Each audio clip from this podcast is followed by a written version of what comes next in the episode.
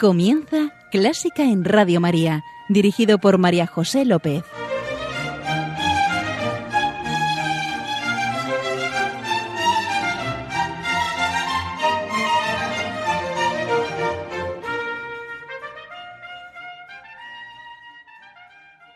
Bienvenidísimos a Clásica en Radio María, la música divina. Encomiendo este programa a la Virgen y si va por ti, Señora.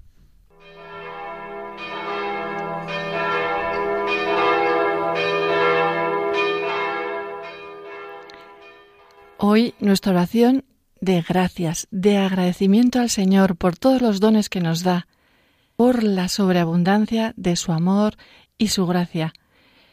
Y le pedimos ser capaces de apreciarla y de disfrutarla en cualquier circunstancia. Nos paramos, saboreamos ese amor y proclamamos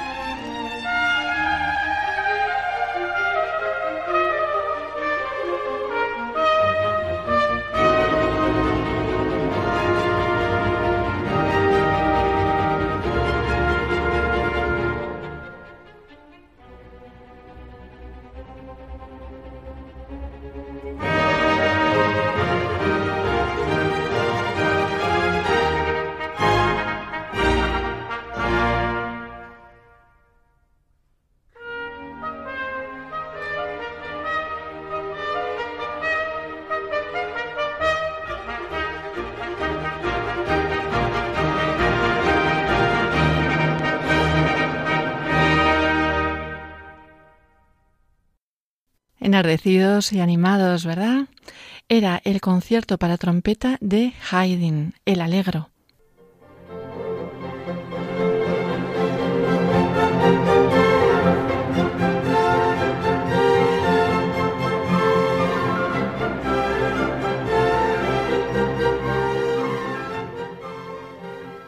Aquí estamos con nuestro invitado de hoy, Carlos Martínez de Ibarreta, Hola Carlos. Hola, ¿qué tal? ¿Cómo estás? Muy bien y muy agradecida de que estés aquí. Pues lo mismo digo. Carlos es profesor de, de ICADE, es profesor de econometría, de estadística, todo tipo de técnicas de análisis de datos. Efectivamente. Y yo creo que debe estar relacionado con eso. Es músico, músico en múltiples facetas. Es pianista, cantante, compositor, divulgador de la música, bueno, vaya invitado tenemos. Bueno, pues sí, la verdad es que es una, especie de doble vida, ¿no? Aunque en cierta manera ambos mundos se relacionan entre sí, pero aparentemente podrían parecer cosas muy distintas. Sí, Carlos, música y Dios.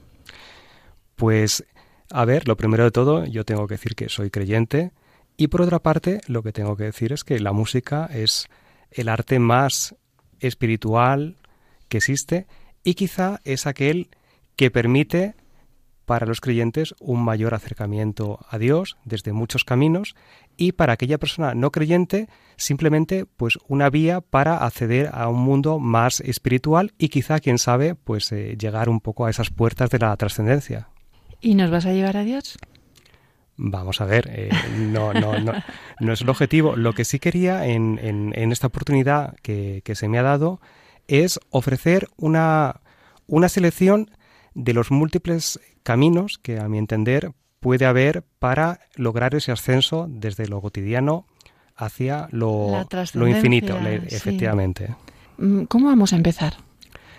Pues mira, eh, la verdad es que podemos empezar por uno de los caminos más obvios, que sería, digamos, la música en el sentido litúrgico, ¿no? Cuando eh, se hace música, en este caso eh, cantada, que refleja una oración, ¿no? Entonces estamos en música litúrgica, música coral. De hecho, lo que vamos a escuchar es un Regina Celli, primero la melodía gregoriana y después la eh, composición de polifonía del siglo XVI de Orlando de Lasso, bien denominada Regina Celli, que está basada esta composición en las notas del canto gregoriano que vamos a escuchar en primer lugar. Ah, sí, se distingue bien. Eh, bueno, en el incipit, lo que sería el comienzo, se distingue el, principio de la melodía y luego después está por dentro haciendo como los cimientos, la estructura de esta pieza polifónica. Ya, Reina del Cielo, alégrate, porque el que llevaste en tu seno ha resucitado.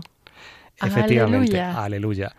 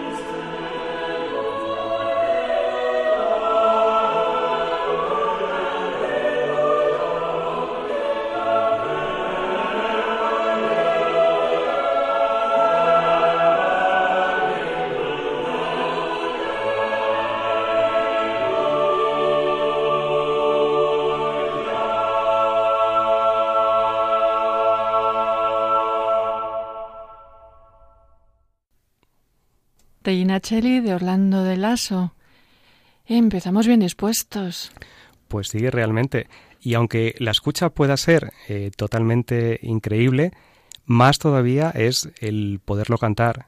En mi experiencia como cantor de coro, pues eh, mm. tengo la, la opción de cantar junto con otras personas estas piezas y otras. Y tengo que decir que independientemente de la fe que tenga cada uno, el cantar y cantar con otros es una experiencia altísimamente recomendable eleva el espíritu y de hecho el dicho popular que dice quien canta su mal espanta es totalmente cierto. Y la expresión que dice quien reza cantando reza dos veces también es verdad. Yo diría que más de dos.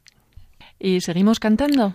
Pues sí, vamos a seguir cantando, pero ahora de una manera completamente distinta, porque lo que vamos a escuchar es un coro del comienzo de la ópera El Orfeo de Claudio Monteverdi, un compositor genial y revolucionario que vivió a caballo entre los siglos XVI y XVII y de hecho esta, eh, esta obra, El Orfeo, es la que se considera la primera ópera de la historia de la música. Pues vamos a escuchar del primer acto el coro eh, Las in Monti, seguido de Viene y Meneo, y en este caso tenemos eh, la música coral acompañada por una pequeña orquesta de la época, ¿no? de un primer barroco, y aquí mm, no hay nada religioso, no hay nada místico, no hay nada espiritual, lo que hay es algo que surge del corazón, que es la alegría, las ganas de danzar, las ganas de bailar, y que muchas veces esa alegría también puede ser un buen camino que nos puede elevar hacia lo más alto. Sí, la alegría es porque se casarán Orfeo y Eurídice. Vamos a bailar y a cantar.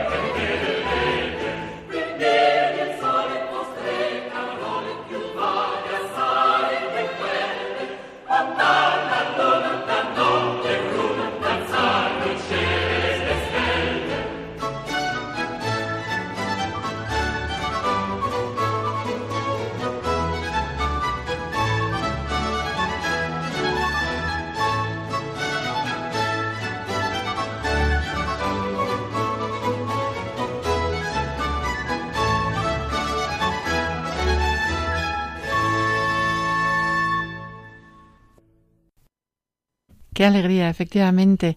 Era, era la Chia del Monti de Orfeo de Monteverdi. Pues sí, y la verdad es que la escucha de esta música nos hace gozar, nos hace sentirnos alegres y quizás sin saber por qué, ¿no? Es algo que surge del corazón de manera irracional. Digamos, dentro de las dos grandes maneras de apreciar lo bello, ¿no? Esto estaría dentro de lo que se llama lo dionisíaco, ¿no? Aquello que es irracional. Y en contraposición nosotros también podemos juzgar que algo es bello y que nos gusta de una manera más racional, más pensada, ¿no? Y esto es lo que se llama lo apolíneo. Y como muestra un botón, ¿qué mejor de algo apolíneo aquello en lo cual podemos ver lo bello porque está bien construido, porque sigue unas reglas, porque es racional, porque todo tiene un porqué, que coger una de las obras de las últimas obras de Johann Sebastian Bach, el gran maestro del siglo XVIII, el arte de la fuga, en el cual vamos a escuchar el contrapuntos 1 del arte de la fuga, que va a estar interpretado por la orquesta de St. Martin in the Fields con Neville Mariner, y podremos ver aquí, apreciar la belleza de cómo un tema está imitado por los diferentes instrumentos y se va tejiendo una composición en la cual de una melodía o tema muy sencillo mediante imitaciones y mediante todo tipo de artificios se consigue una gran pieza. Eso es lo que es el contrapunto. ¿no? La superposición de diferentes melodías que encajan. Y por lo tanto, la apreciación de esto quizá puede ser más complicada a veces para, digamos, una persona de la calle, pero tiene una gran belleza. Y aquí apreciamos esas reglas, esa armonía, esa arquitectura, eso que todo cuadra, esas leyes, ¿no? Y esa apreciación de la belleza, decir, qué bien está hecho, ¿no? Y el qué bien está hecho, en cierta manera, también nos puede elevar hacia lo eh, místico o hacia lo divino, ¿no? Es decir... Discrepo, no nos puede, nos eleva, porque más que eleva el Señor Juan Sebastián, con cualquier cosita que haga, llega al alma. Es cierto, llega al alma, pero que quizá esa apreciación es más difícil o requiere un poquito más de, formación y de entrenamiento que el apreciar músicas, digamos, que son más impulsivas, más dionisíacas, que esas llegan directamente desde nuestros sentimientos y desde nuestra parte más, más irracional. Bueno, bueno. En todo caso, de aquí, si se me permite, yo querría hacer una, una, una proposición a, a, todos los oyentes y en general a todo el mundo, y es que eh, traten, aunque les gusten unas piezas determinadas o un tipo de música, no hace falta que uno disfrute con todos los tipos de músicas, pero lo importante es ampliar la paleta de expresiones sonoras y en general de expresiones artísticas. Es decir, limitarse a escuchar solamente un determinado tipo de música o a ver solamente un determinado tipo de cine o a solamente ver un tipo determinado de pintura, creo que es un poco empobrecedor de toda la riqueza que existe en la creación, en la naturaleza y en el alma humana. Entonces yo mm, me gustaría eh, pues recomendar que uno abra, abra esa paleta, que no use solamente dos colores, sino que intente usar todo el arco cromático. Y por eso quizá pues mi propuesta de piezas diferentes, tampoco demasiado conocidas, pero que intenta mostrar todos esos caminos y todas esas sensaciones. Estamos con Bach, Contrapuntus 1 del arte de la fuga de Bach. Thank you.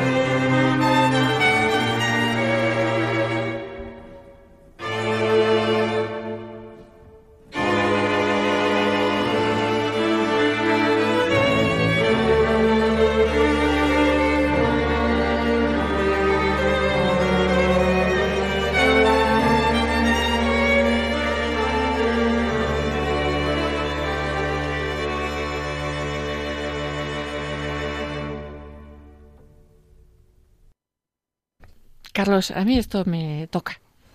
Me toca y no sé nada de fugas, contrapuntos. Efectivamente, y a mí también me toca. Pero el hecho es que nos puede tocar de diferentes maneras. Es un poco parecido a, por ejemplo, quien ve eh, una noche clara el cielo estrellado, ¿no? Entonces, bueno, pues puede haber mucha gente que se emocione y que diga qué belleza, qué bonito, eh, se siente uno debajo de, la cúpula del universo, etcétera. Y otra persona que dice, y estoy viendo aquí además las galaxias, los planetas, las estrellas, las eh, supernovas, etcétera, etcétera, y uno entiende un poco cómo está todo eso organizado. Entonces son como dos planos, dos niveles que... Ha admitido. Como es eso se admite... de acuerdo, convencida. ¿Y tras Bach, a dónde nos llevas? Abriéndonos pues, paletas. Pues, abriendo la paleta vamos a algo completamente diferente. Avanzamos unos 250 años y vamos al principio del siglo XX y a Gustav Mahler y concretamente al quinto movimiento de su tercera sinfonía. Esta sinfonía es una sinfonía que tiene seis movimientos y esos movimientos tienen un cierto programa que lleva eh, a un ascenso místico, ¿no? Porque va desde lo inanimado hasta Dios. Y bueno, en este quinto movimiento es un movimiento que lo he elegido porque nos da otra visión eh, hacia la cual, digamos, nos podemos emocionar y podemos sentir esa, esa elevación hacia lo espiritual o hacia lo trascendente, que es lo ingenuo, la infancia, esos recuerdos que se nos han quedado quizá de manera eh, oculta y que hay veces que determinadas canciones, melodías, perfumes, imágenes nos llegan y nos hacen saltar eh, las lágrimas, como es el caso, ¿no? Y es más, el texto, aunque esté en alemán, si lo entendemos, pues todavía puede ser más, más, más emocionante, ¿no? Bim bam, tres ángeles cantaban una dulce canción, donde las notas alegres tocaban el cielo se regocijaban cantando que Pedro fuera liberado de sus pecados. Efectivamente, porque el texto refleja un poquito el momento de las tres eh, negaciones de San Pedro y bueno, pues todo está hecho en una ambientación de música naif, con coro de niños, con soprano, o perdón, con, con mezzo, con sonidos de campanas y pues lo vamos a escuchar a la Orquesta Filarmónica de Viena dirigida por Leonard Bernstein. ¿Sabes, Carlos, que yo lo he cantado? ¿Ah, sí? sí. Qué suerte. Yo no podría cantarlo, claro, porque es algo que volviera a ser niño, aunque quizá todos deberíamos volver a ser un poco niños o no perder nunca ese niño que llevamos dentro para ser capaz de apreciar mucho mejor la belleza del mundo y, por supuesto, ser capaces de elevarnos de la realidad cotidiana y llegar a, a cotas superiores de sentimiento. Ahí va.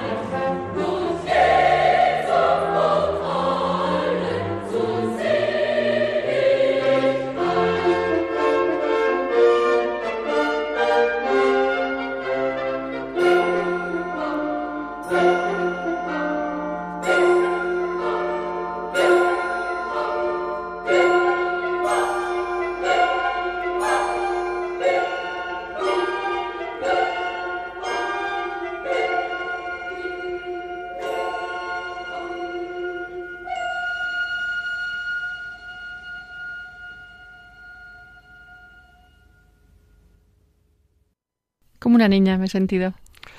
Pues sí, desde luego, es eh, algo realmente mm, emocionante, ¿no? Quinto movimiento de la tercera sinfonía de Mahler. Pero claro, esa, esa ingenuidad, esa infancia, ese niño que llevamos dentro, ¿cuántas veces queda truncado por la realidad del mundo y mucho más en el siglo XX y esperemos que en el siglo XXI, menos por el dolor, por la desesperación, por la guerra, por la destrucción, por las injusticias, por el horror, por la falta de Dios, por la falta de esperanza, ¿no? Y bueno, para ilustrar esto, que en el fondo, cuando más bajo está uno, quizá también puede ser otro camino para, desde el dolor, subir hacia arriba, ¿no? Pues para ilustrarlo vamos a, escuchar el segundo movimiento de la décima sinfonía del ruso Dmitri Sostakovich, autor del siglo XX, y es un movimiento completamente frenético, en fortísimo, con percusión, no hay casi un momento de respiro y cuentan algunos que el compositor, pues que tuvo una relación de amor-odio más que de odio con el dictador Joseph Stalin, que es una especie de autorretrato de Stalin, pero bueno, o sea, es una interpretación. Ah, sí, la sinfonía o este movimiento. especialmente este, este movimiento. Este movimiento. Sí, porque eh, lo compuso justo cuando, bueno, se estrenó después de morir Stalin. Efectivamente. Mm, a ver, ¿qué percibimos?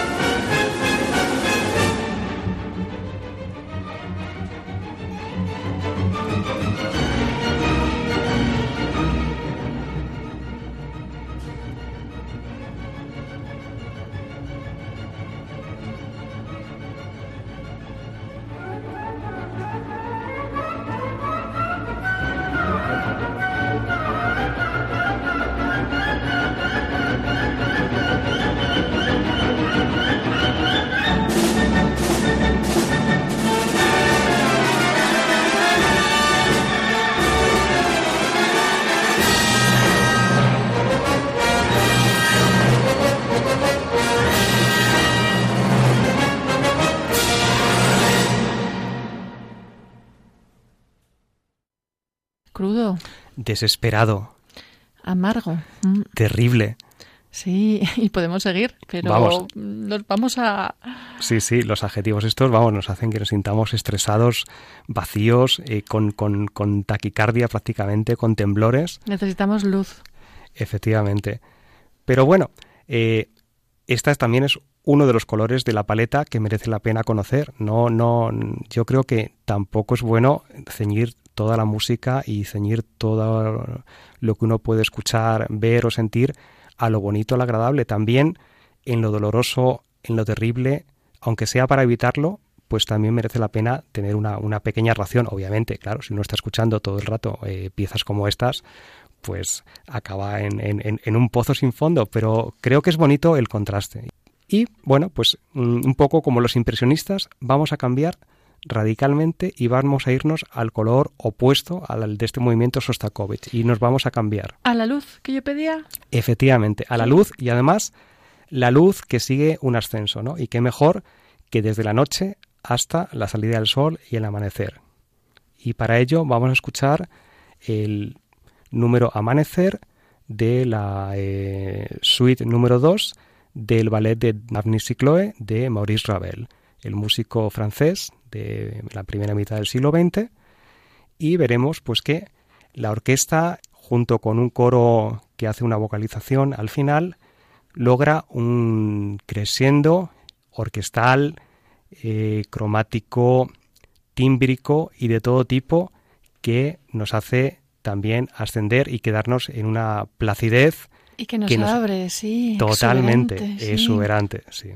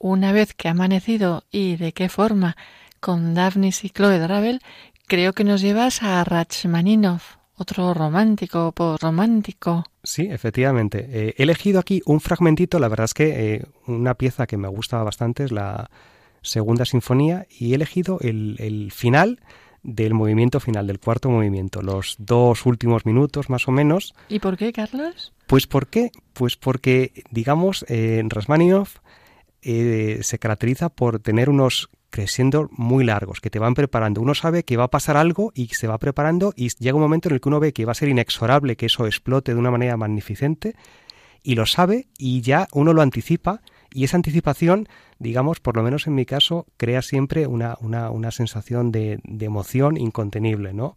Y en este caso, además, ese, ese ascenso final llega a un escalón, a una meseta en la cual toda la orquesta hace algo parecido a lo que sería una melodía coral luterana, o en este caso quizá ortodoxa, muy cortita, quizá puede ser una reminiscencia de la melodía del Dies Irae, que la usó Rasmaninoff por activa y por pasiva en muchísimas de sus obras, y esa, y esa parada, esa de repente magnificencia en la cual es como si el pueblo, la masa, la comunidad cantara a la vez, pues añade un elemento de emoción más a esa magnificencia de toda la orquesta.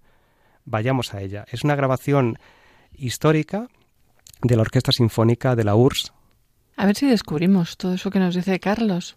¿Mm? Yo sobre todo esa unión final, a ver si me percato. Y tú también, querido oyente.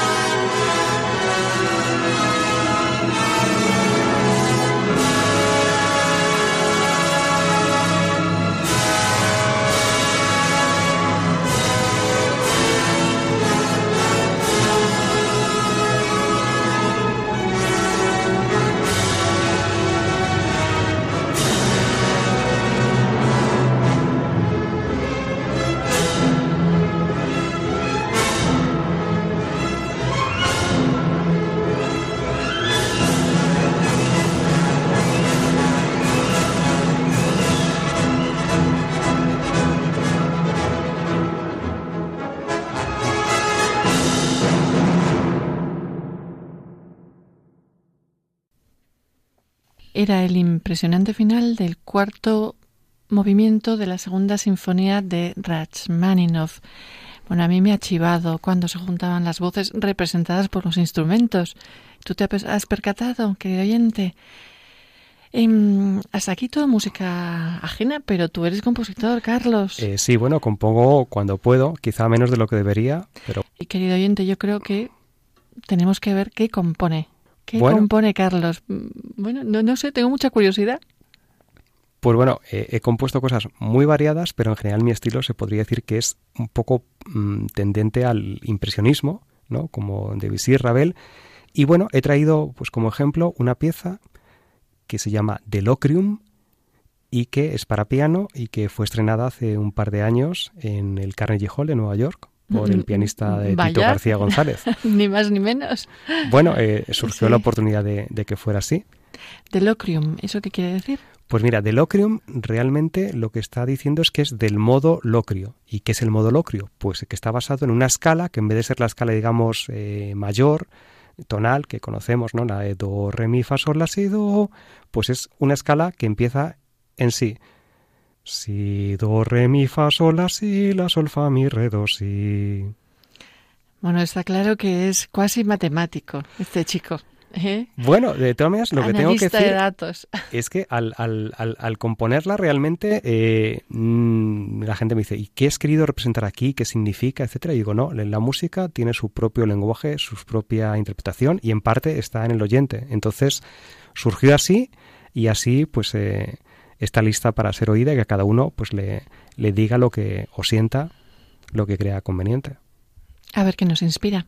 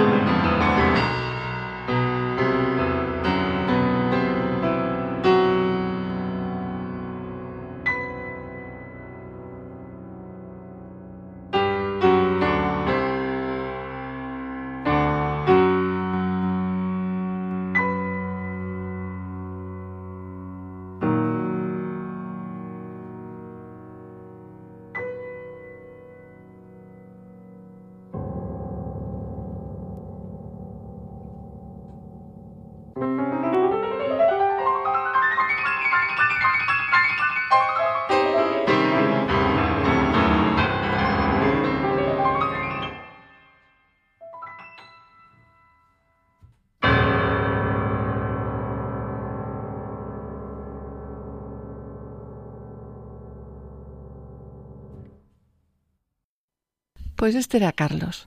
Y, Carlos, a mí me ha parecido una amalgama, una síntesis de lo que has ido diciendo en este programa. No te dejas vencer por lo oscuro, salía el, niño. Em, sí. Sí, también había, digamos, un avance hacia la luz, un deleite en algunos momentos en, en, la sensualidad, en las sensaciones, en las, en las filigranas. Bueno, pero de hecho esto es un análisis a posteriori. Yo cuando lo hizo la, la pieza fue, fue naciendo sola. Pues eh, desde, desde este descubrimiento nos vamos a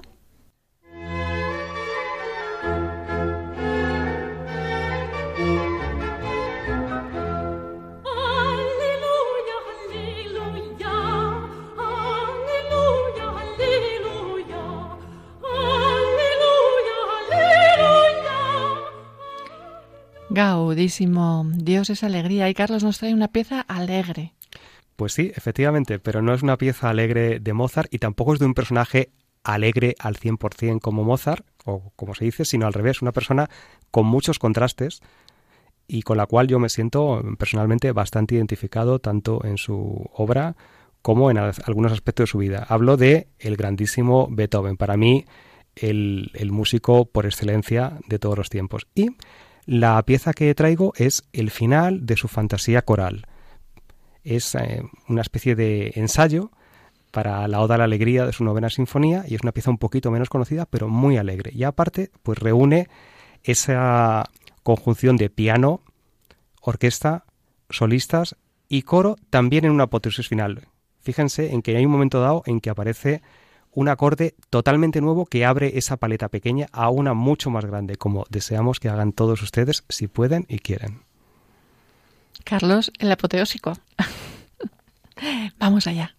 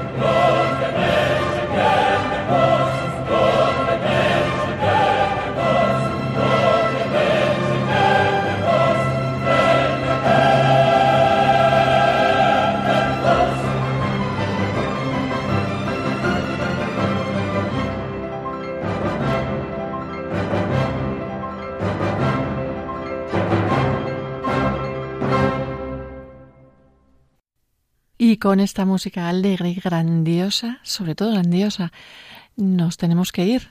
Carlos, muchísimas gracias por venir y, traernos tu música, tu paleta de música. Pues muchísimas gracias por esta oportunidad. Y bueno, en mi paleta, se me olvidó comentar, y es importante, también está el silencio. Y creo que es eh, un elemento imprescindible en este mundo en el cual hay demasiada música a todo momento, demasiado ruido y quizá no valoramos la música por lo que es ni el silencio que forma parte de la música. Y es importante también saber tener silencio de vez en cuando. Gracias, Carlos. Carlos Martínez de Ibarreta, profesor universitario de ICADE, de todo lo relacionado con los datos, econometría, etcétera, y músico en múltiples facetas, como hemos podido comprobar. Gracias, señor. Gracias, señora. Gracias, querido oyente, por estar ahí. Espero, esperamos que hayas disfrutado y como siempre queda con Dios, que Él te guía y Él te guarda. Un beso muy fuerte. Y hacemos silencio. Adiós. Adiós.